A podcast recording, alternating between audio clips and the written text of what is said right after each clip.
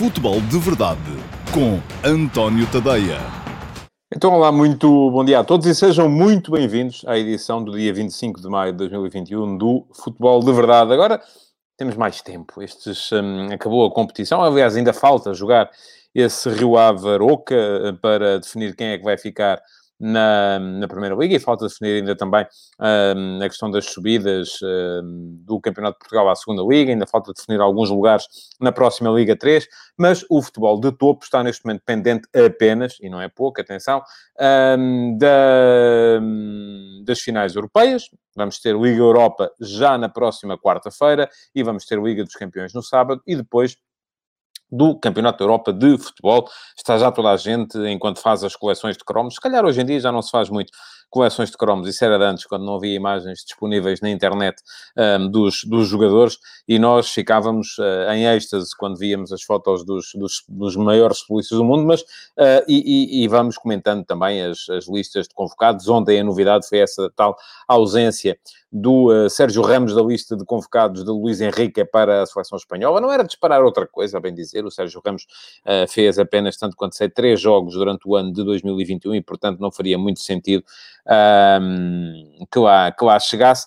e passou um bocadinho pelos intervalos da chuva a convocatória do Américo Laporte uh, para a seleção espanhola, portanto, um jogador que ele tem passaporte espanhol há poucos dias uh, e, uh, desta forma, abdicará então da possibilidade de representar a seleção francesa, terá deixado de acreditar e passa a ser considerado na lista dos espanhóis. Vamos com certeza ter tempo para falar sobre Campeonato da Europa uh, lá mais para a frente, quando começarem os jogos de preparação. Já sabemos também, é notícia de hoje, uh, que a Espanha-Portugal vai ter público, vai ter uh, mais de 20 mil espectadores, e eu queria, estava aqui à procura do número exato, um, são 22.590 espectadores no Espanha-Portugal, que está marcado para Madrid no dia 4 de junho. Um, e isto significa também que começa a desanuviar um bocado o ambiente. Vai haver também público na final da Liga dos Campeões no Estádio do Dragão.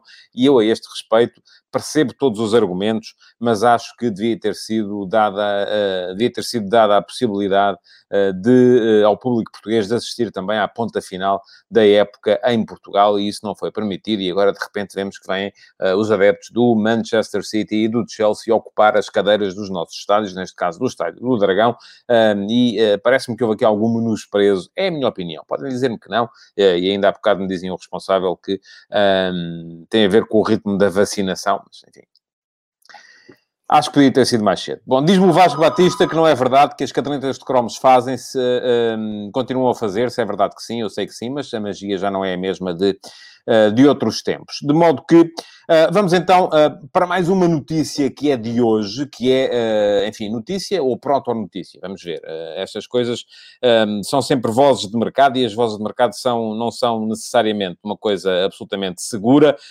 Um, Pergunta-me o Pedro Pires eu acho que na próxima época vai haver público nos estádios em Portugal. Acho que sim, acho que faz todo o sentido que haja, nem concebo outra, outra possibilidade. Mas estava a dizer que uh, os uh, jornais italianos uh, já dizem hoje de manhã que afinal parece que Sérgio Conceição já não vai para o Nápoles, que Aurélio de Laurentiis, presidente da, da, da, equipa napolitana, teria já mudado de, de ideias, que afinal de contas nunca esteve muito convencido com a possibilidade de contratar Sérgio Conceição e que, portanto, agora o novo favorito para ocupar o lugar que era até há pouco tempo de Reno Gattuso, de Gennaro Gattuso, passava a ser Christophe Galtier, o treinador uh, campeão de França pelo Lille.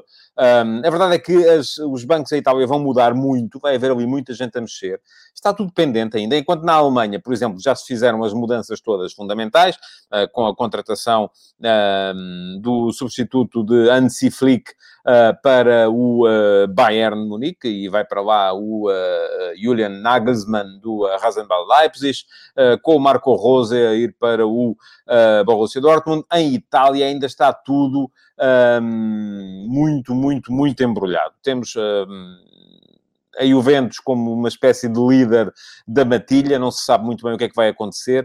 Uh, ao que consta, quereria a Juve um, contratar uh, Massimiliano Allegri e recuperar Massimiliano Allegri, o que era uma manobra um bocado estranha, porque Allegri foi despachado da Juve há pouco tempo, quando a Juve decidiu que queria jogar um outro tipo de futebol, apostou em André Pirlo, aliás, apostou ainda, uh, uh, não foi André Pirlo o primeiro, antes disso ainda tinham passado por lá outros, outros nomes, mas um, a questão é que Allegri parece que também está uh, inclinado a aceitar uma proposta que lhe chegará do Real Madrid, de Florentino Pérez, um, porque seria um outro projeto, uma novidade na carreira dele. Isto poderá querer dizer que uh, uh, Zinedine Zidane não fica em Madrid, como ainda é muito cedo para poder vir a ser selecionador francês. Didier Deschamps uh, ficará pelo menos até ao próximo Campeonato do Mundo.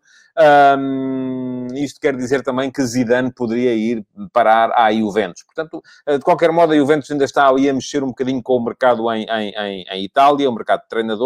Há a questão Inter de Milão, e pergunto a vocês, mas porquê a questão Inter de Milão? A questão é que os donos, os chineses que são donos do clube, parece que querem reduzir uh, brutalmente o orçamento, e o António Conta já terá dito alto lá, uh, se é para me dar uma equipa pior do que aquela com a qual eu fui campeão, então arranjem outro, porque eu não estou para isso, e portanto poderá também uh, estar o António Conte ali um bocadinho em, em, em causa no, no, no, no, no Inter, e depois há uma série de casos que estão ali um bocado embrulhados, é, para onde é que vai Gattuso? Ou poderá ir para Lazio, uh, onde Inzaghi vai, vai sair, fala-se de Paulo Fonseca para a Fiorentina, o que seria bom para o uh, treinador uh, português, enfim, é descer um ou dois degraus na hierarquia do futebol italiano, mas era a, a, a continuação uh, no, no, na, na, equipa de, de eu estava aqui a ver o comentário do Miquel Raposa, dizer que Maurício Sarri substituiu Alegre, e sim, é verdade, houve Alegre, depois houve Sarri, e depois houve Pirlo, um, porque Sarri também terá voltado um bocadinho atrás naquela ideia de vir a ter um futebol mais atrativo na, na, na Juventus.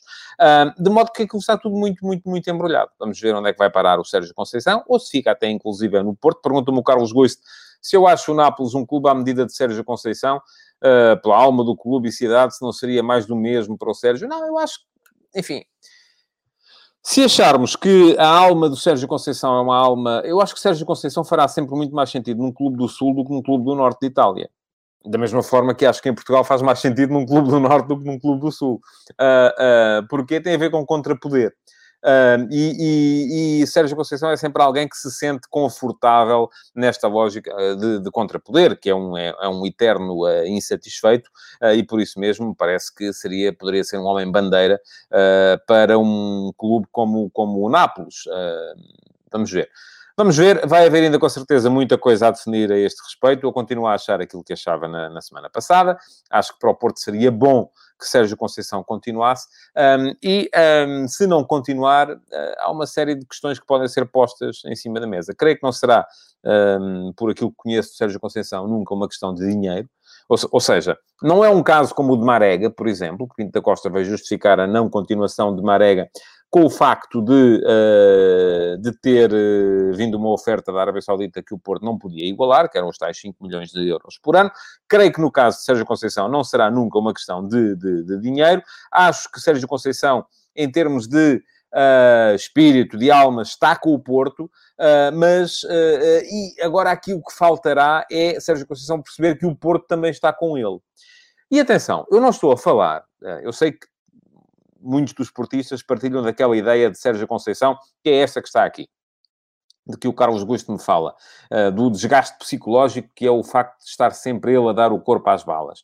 Eu não vou tanto por aí. Eu acho que Sérgio Conceição vive neste clima, vive neste registro.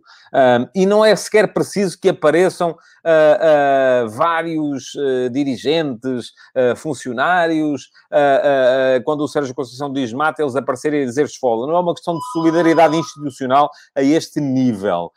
é muito mais uma questão, uh, creio eu, de solidariedade prática. Isto é, aquilo de que Sérgio Conceição verdadeiramente precisa é de uh, perceber que o clube está com ele uh, quando toca a reforçar a equipa. Acho que é isto que, que é fundamental um, para o Sérgio Conceição, é perceber que os interesses que contam para ele são os interesses da, uh, do reforço efetivo da equipe. Eu peço desculpa, tenho a campainha de, de casa. Uh, não, não, não posso naturalmente ir, ir atender, uh, mas peço desculpa pelo distúrbio, não sei se estão, se estão a ouvir por aí também ou não, espero que não, mas estava, portanto, a falar da questão Sérgio Conceição. Bom,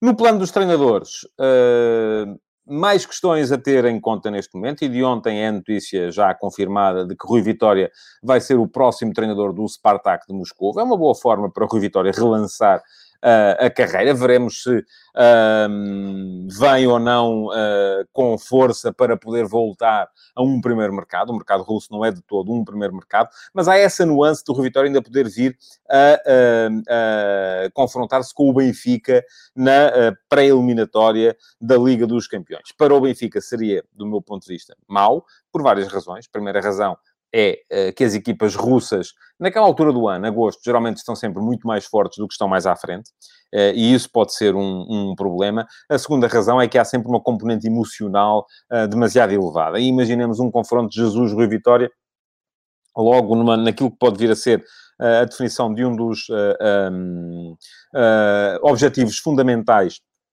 na época do Benfica, não seria, perdão, necessariamente muito bom para o, um, para o Benfica. Uh, outra questão de que se fala também, fala-me o João Correia num Espírito Santo para o Tottenham, é possível. Um, Jorge Mendes está a ganhar poder uh, na, junto de Daniel Levy, o, o, o dono, presidente do Tottenham, uh, e por isso mesmo é possível que a carreira de Nuno Espírito Santo possa continuar por aí. Um, eu acho que para os adeptos do Tottenham estarão à espera de outra coisa, mas o Nuno Espírito Santo é um treinador uh, sólido e fala-se também, enfim, uh, onde o Jorge Mendes mantém poder é claramente no Wolverhampton, na ida de Bruno Lage para o Wolverhampton e também é uma possibilidade e passaríamos a ter ainda mais treinadores portugueses na Premier League, o que naturalmente é, é positivo. Mas bom, falei-vos há pouco do Benfica. Eu hoje de manhã escrevi uh, sobre, perdão, sobre uma espécie de balanço da época do Benfica, uh, aquilo que foi claramente um uh, fracasso.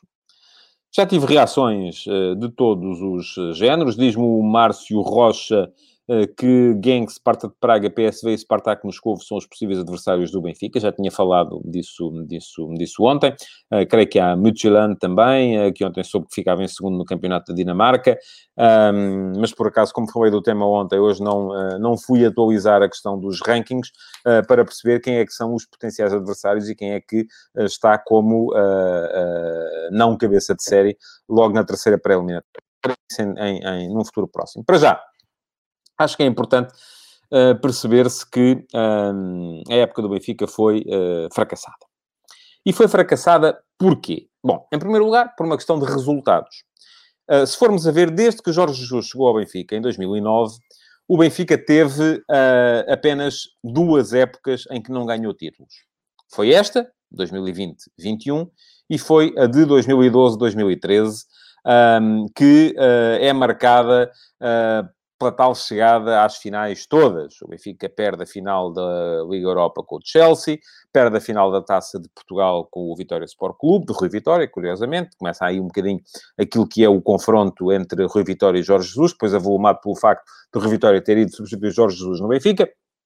E perde a Liga no antepenúltimo minuto do penúltimo jogo, o tal jogo no Dragão contra o Flóculo Porto, marcado pelo ajoelhar de Jorge Jesus, com o tal golo de Kelvin, que vira o campeonato e passa uh, o Flóculo Porto para o uh, lugar do condutor. O Porto acabou por ser campeão nesse, nesse ano. Bom, um, essa foi a única época que o Benfica teve sem títulos desde que lá chegou Jorge Jesus. Porque antes da chegada de Jesus, em 2009, era uma questão uh, habitual. O Benfica, do meu ponto de vista, não muda uh, com, enfim, muda também, como é evidente, com a chegada de Vilarinho, com a chegada do Luís Filipe Vieira, com a chegada da tal estrutura, mas a verdade é que eles chegaram em 2001 Uh, e o oh, Vieira chega em 2001, o Vilarinho chega mais cedo, uh, e o Benfica uh, só começa a ganhar de forma consistente a partir de 2000, 14.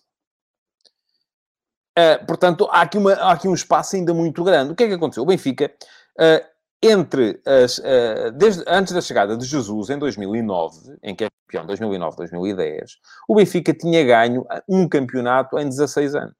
Foi o campeonato de Trapatónica, eu já disse aqui várias vezes, foi um campeonato em que foi toda a gente tão má que nem se percebeu muito bem como é que aquilo acabou. Bom, portanto, eu acho que a verdadeira mudança no Benfica é conferida por Jorge Jesus. Agora, isto não torna Jorge Jesus o, uh, o, o, rei para toda a vida. Não, eu acho que Jesus é, objetivamente, um dos culpados por aquilo que foi o fracasso da época do Benfica este ano. E eu hoje de manhã escrevi sobre o tema, no último passo. Quem quiser ler está em uh, antoniotadeia.com. Quem quiser votar, já sabem, no meu Instagram, todos os dias, antonio.tadeia, há uh, uh, uma sondagem, e a sondagem de hoje é para definir quem é que teve mais responsabilidades na época do Benfica, se foi o presidente Luís Filipe Vieira ou se foi o treinador Jorge Jesus. Neste momento estamos com 74%, ou seja, dois terços, uh, perdão, três quartos de vocês uh, acham que foi o presidente Vieira, uh, enquanto depois 26%, um quarto, acha que foi Jorge Jesus. Estamos com cerca de 200 votos, mais uma vez, é bom, isto está a começar a crescer as votações entre as 9 da manhã, quando é colocada a sondagem, e o meio-dia e meia, quando começa o futebol de verdade. A questão é que eu acho que Uh, houve responsabilidades um bocadinho de toda a gente nesta, nesta não há, acho que não há, não há inocentes nesta má época do Benfica. Acho que tem que se olhar primeiro, de facto, para, para a presidência uh, e aquilo que tem sido os zigue-zagues um, da, da, do projeto desportivo do Benfica.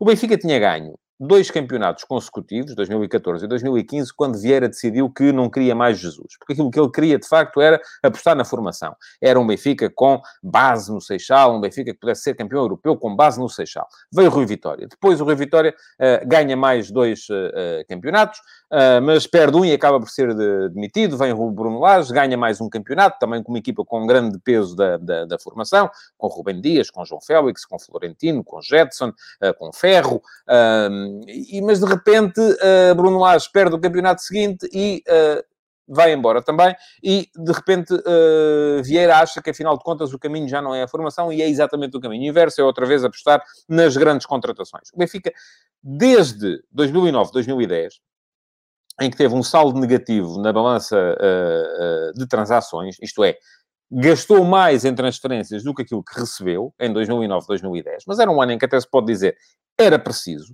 O Benfica precisava de ganhar um campeonato e deu a Jesus os jogadores que ele queria e foi campeão. E de facto, nesse ano, Jesus prometeu e cumpriu, jogou, jogou o dobro.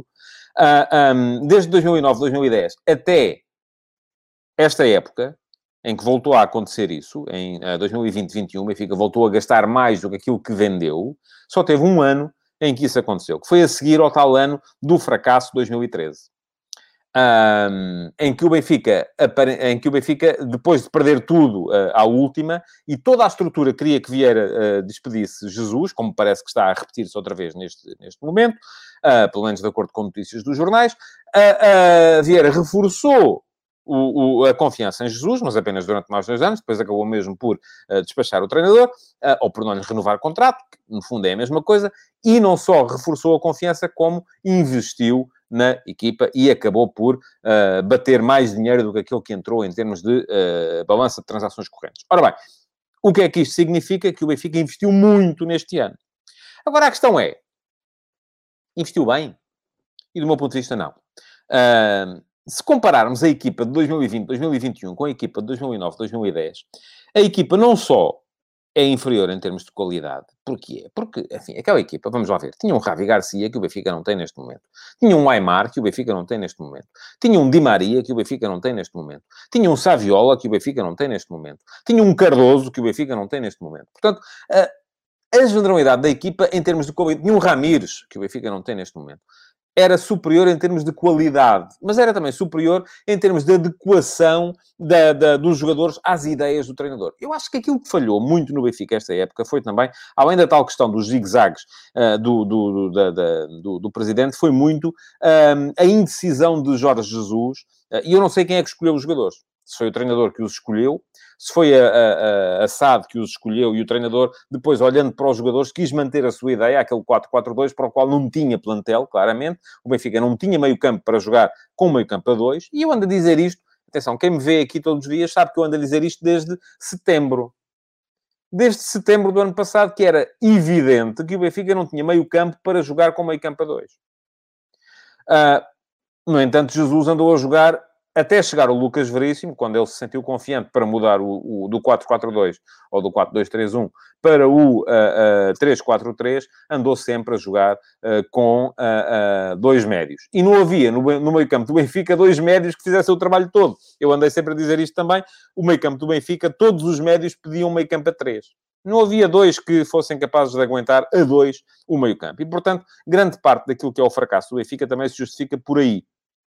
Depois, claro, enfim, não vou aqui falar de arbitragens, sabem o que é que eu penso sobre isso, uh, mas é claro que a questão Covid tem uh, ou teve a sua influência no, no, no, Benfica. Não vou dizer que não. O Benfica teve ali entre final de janeiro e meados, entre meados de janeiro e meados de fevereiro, uh, foi muito afetado pelo, pelo Covid. Terá perdido ali sete pontos. São os empates com o Nacional e com o Vitória e a derrota com o Sporting, em terá sido afetado pelo, pelo surto de Covid, primeiro porque não tinha jogadores e depois porque os jogadores, já estando presentes, estavam a regressar da infecção e por isso não estariam uh, ainda em boas condições. E foram sete pontos que foram à vida, que fazem toda a diferença para o Benfica não ter sido capaz de manter, é claro que o Benfica depois acabou por ficar a mais do que sete pontos do, do, do, do campeão uh, e, e, e, portanto isso, isso por si só não, não justifica tudo, uh, ou nem, nem é o principal fator de justificação do meu ponto de vista, mas acabou por ser uh, uma, um fator importante na forma como o Benfica deixou aumentar a distância para o topo e na forma como a equipa depois também deixou de acreditar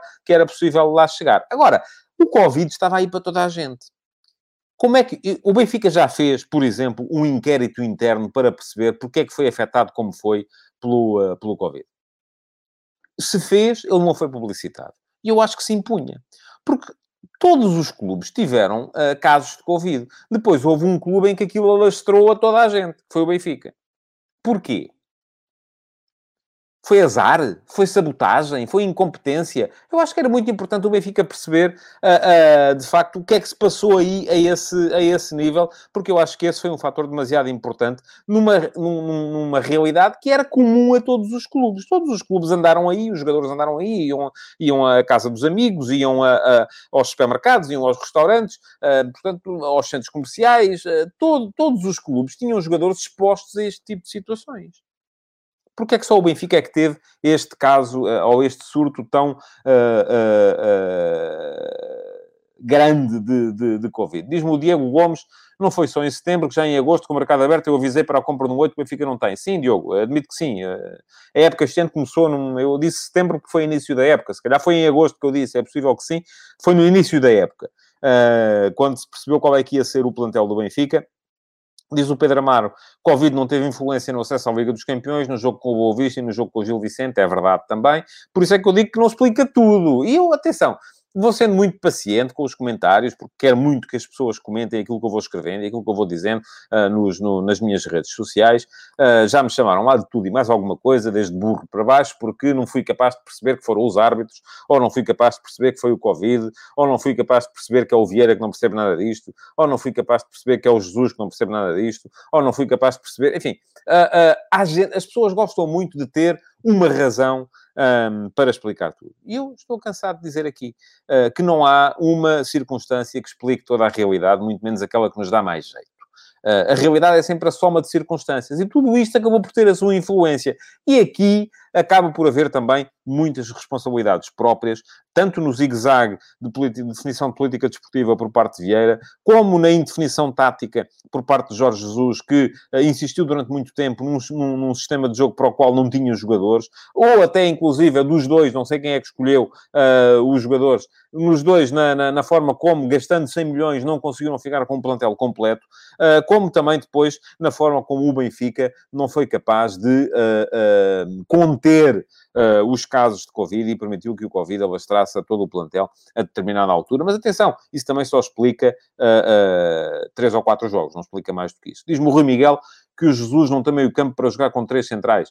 Ah, depende, uh, Rui. Eu acho que o Benfica melhorou quando passou a jogar com três centrais. Porquê? Porque passou a ter, além dos dois médios, os dois avançados interiores que estavam no apoio ao Seferovic também apoiavam muito o meio campo. E aí foi a forma do Benfica conseguir equilibrar um bocadinho mais as coisas naquela zona. Bom, vamos seguir em frente. Queria falar-vos ainda de, uh, do mercado do Sporting, porque hoje se fala muito na possibilidade do João Mário uh, voltar a ser uh, recomprado pelo, pelo Sporting. Acho que era bom para o Sporting. Eu acho, já disse isto também no início da época passada, quando muita gente andava por aí doida, e até o próprio João Palhinha falou nisso uh, que andou a ser, uh, ou que esteve a treinar à parte no início da época, não foi a treinar à parte, ele chama-lhe outra coisa, porque estavam à espera que surgissem propostas, e eu vou dizer-vos aquilo que disse na altura também, é que não há proposta nenhuma, eu conheço o mercado, caramba, a não ser que fosse uma coisa uh, cheia de esteroides anabolizantes por parte de um empresário, nunca apareceria uma proposta por João Palhinha que justificasse a perda que, o, que a falta do jogador ia implicar para o Sporting. Uh, acho que o João Palhinha era, como e também anda a dizer isto desde agosto, uh, ia ser fundamental naquilo que era a equipa do Sporting e que não fazia nenhum sentido vendê-lo, a não ser que fosse por um valor absolutamente estratosférico, e a época que Palhinha tinha feito no Braga não justificava isto. Aliás, vou dizê-lo agora, a época que Palhinha fez este ano, em que foi, do meu ponto de vista, um dos uh, três melhores jogadores da Liga Portuguesa, uh, também não justifica esse valor estratosférico. De modo que eu acho que o Sporting, mais uma vez, não devia vender o João Palhinha. O João Palhinha é fundamental. Eu acho que houve quatro pilares na época do Sporting, quatro jogadores que, do meu ponto de vista, não, não deviam sair por coisa nenhuma deste mundo. Adam, Coates, Palhinha e João Mário. Portanto, estou já aqui a dizer que acho que o Sporting devia, de facto, uh, uh, tentar ficar com o passo do João Mário. Beneficia de algum uh, contexto favorável, e já, já falei disto aqui no início, que é o facto do Inter estar a tentar reduzir custos. Uh, portanto, vai ser uma negociação com certeza dura, porque o Inter está à rasca de, de, de, dinheiro, como estão todas as equipas uh, que andam por aí na Europa do futebol, e por isso mesmo o Inter, ao mesmo tempo que quererá uh, receber algum por parte de João Mário, e acho que o Sporting pode ir até determinado ponto, também quererá deixar de pagar o salário ao João Mário. Mas aqui, aí está, a questão é, tem que ser vista a três até onde é que o Sporting está disposto a ir, até onde é que o Inter está disposto a baixar e até onde é que o João Mário está disposto também a perder regalias salariais que são, neste momento, tanto quanto são incomportáveis para a Liga Portuguesa. Acho que o Sporting devia ficar fazer todos os possíveis para manter estes quatro jogadores. Li hoje uma notícia que também me fez rir um bocadinho, que o Besiktas queria o Adam. Está bem, Quer dizer, o Sporting pelo Adam, ainda por cima, tem mais um ano de, de opção, não deve separar-se do guarda-redes e o Adam também, com a idade que tem e a carreira que tem atrás, também não vai justificar valores estratosféricos. Acho que o Sporting terá de vender, sim.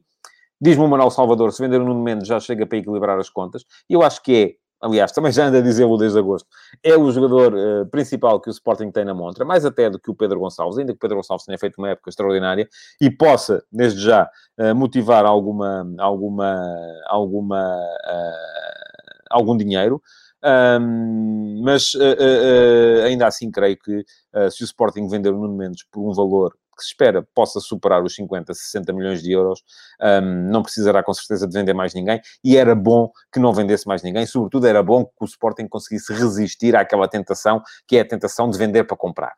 Que é mexer, fazer mexer dinheiro. Isso é muito bom, mas é para os empresários, uh, para os jogadores, que de certa forma também acabam por ficar a ganhar mais dinheiro, e alguns acabam depois por se arrepender, porque vão para sítios que não os favorecem, mas não é de todo bom para os clubes que vendem e, que compram, porque se, é, é, vou dizer aquilo que disse em agosto do ano passado. Sporting vender o Palhinha para quê? Para depois ir gastar o dinheiro a comprar um médio defensivo que não vai ter nem pouco mais ou menos o efeito que o Palhinha pode ter na equipa. Não faz nenhum sentido no meu ponto de vista. Portanto, mais uma vez volto a dizer, muito importante para o Sporting, e o Ruben Amorim tanto sabe isso que já o disse, é uh, não uh, andar, é resistir à tentação de vender para comprar. Uma coisa é vender porque é preciso, ok? É preciso vender um jogador, é preciso diminuir a dívida, é preciso equilibrar as contas, ok? Tem que se vender um jogador. Vende-se aquele que uh, pode dar mais dinheiro. Uh, mas é o que diz o Ricardo Monteiro Coelho. Convém não esquecer que o Sporting tem uma dúzia de jogadores emprestados, não comprar igual a Camacho, Batalha, Misites, Dumbiá, entre outras. A questão é essa, não é? É que o Palhinha nunca ia render ao Sporting no ano passado, e mesmo este ano tenho dúvidas, mais do que, do que custaram, por exemplo, o uh, uh, o Dumbiá, o Batalha e o Eduardo, os três somados. E são todos para a mesma posição. E os três juntos não fazem um. Portanto, meus amigos, é resistir a essa tentação de vender para comprar. Quem, o, o, Paulo Pires Ferreira diz-me que acha que é um jogador bastante inconsistente, não sei de quem é que está a falar. Uh, uh, creio que não será do Palhinha, nem sequer do João Mário, mas, enfim, pelo menos não é a minha opinião. Ponto final uh, para vos falar de Braga e da festa do Sporting Clube Braga. uh, ontem. Pergunta-me o Paulo Pires Ferreira se o Sporting vender Nuno Mendes, quem é que vai para o lugar dele? Olha, não sei. No plantel há vários jogadores que podem fazer a posição. O, o, o, o Nuno Santos é um deles. Um, o Antunes creio que não vai uh, continuar. E depois há mercado, não é? Fala-se do, do Ruben Vinagre, portanto, não sei, vamos ver. Vamos ver o que é que, o que, é que vai, vai acontecer, mas com certeza uh, poderá aparecer alguém, alguém vai ter que o Sporting contratar, como, tal como vai ter que contratar alguém para fazer a lateral direita. Uh, e fala-se muito então do, do Jogaio também. Uh, aí está mais um que foi despachado no pacote de batalha, tanto quanto me recordo, aí que agora faz falta. Uh, o Miguel Raposo pergunta-me se o Garte poderia ser o substituto ideal do Palhinha. Não, Miguel, eu acho que o substituto ideal do Palhinha é o Palhinha. Não há.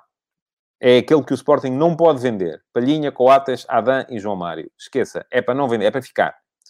Por muito que lhes custe. A não ser que apareça uma proposta uh, pela cláusula de rescisão. Aí, nem sei se o Palhinha a tem, mas se isso acontecer, aí então sim. Uh, não me parece que, que seja boa ideia separarem-se desses jogadores. Braga. Festa ontem, recepção do Sporting Clube Braga no, no, no, no Espaço do Conselho, uh, emoção na, na, no presidente António Salvador uh, e uh, uma, mais uma vez o Carlos Carvalhal a demonstrar aquilo que mais falta faz à equipa do Sporting Clube Braga e que pode ser difícil de alcançar, eu admito que sim, porque o Braga é um clube em crescimento, é um clube que não tem a base social que têm outros, outros clubes. portanto, um, que é paixão. Aquilo que o Braga precisa para ser grande é ser capaz de não perder o Paulinho, ser capaz de não perder o Ruben Amorim, ser capaz de não perder o Gaio agora no próximo, no próximo mercado, ser capaz de não andar a potenciar os jogadores para depois eles irem reforçar aqueles que são verdadeiramente grandes. E até aqui o Braga não foi capaz de fazer isso. Um, quando o Carlos Carvalhal veio dizer uh, que o grande sonho da vida dele era ganhar um título pelo Braga e ganhou agora a Taça de Portugal. É importante que ele agora reformule esse sonho e diga: o grande sonho da minha vida neste momento é ser campeão pelo Braga. Uh, e que seja fiel ao projeto até esse momento. Porque ele é um homem da terra. Da mesma forma que o António Salvador tem muito a retirar disto, que é, e o que é que ele tem a retirar disto é que se houve treinadores, e pelo Braga passaram, eu ontem escrevi os nomes deles, passaram treinadores fantásticos, Josualdo Ferreira, Abel Ferreira, uh, o, e peço desculpa se me esquecer de algum, o José Peseiro, o Ruben Amorim, o uh, Leonardo Jardim, o, até o Ricardo Sapinto, o Paulo Fonseca, agora o Carlos Carvalhal. Portanto, todos estes treinadores, alguns saíram porque não foram capazes de resistir ao apelo de irem para clubes maiores, outros saíram porque o presidente perdeu a paciência, o Sérgio Conceição, o presidente perdeu a paciência com, com ele, o Jorge Jesus, portanto, são tudo, tudo treinadores que o António Salvador teve lá, e que depois acabaram por ser campeões eh, ou por fazer grandes trabalhos noutros, noutros sítios, eh, mas que não, não resistiram em Braga tempo suficiente. Uns porque foram à procura de outro sonho, outros porque António Salvador é muito impaciente e acaba por uh, perder a paciência com os seus eh, com os seus treinadores. Portanto, há uma lição aqui a tirar para todos. Para Carlos Carvalhal, tem que reformular o sonho, tem que querer chegar mais longe. Um, e se de repente lhe aparecer um convite daqui ou daquela, pensar se quer ou não ajudar a tornar o Braga um grande. E para o António Salvador também, que tem que começar a ter mais paciência com uh, os seus projetos, porque isto não é para mudar por dar cá aquela palha. Pronto, chegamos ao fim do Futebol de Verdade de hoje.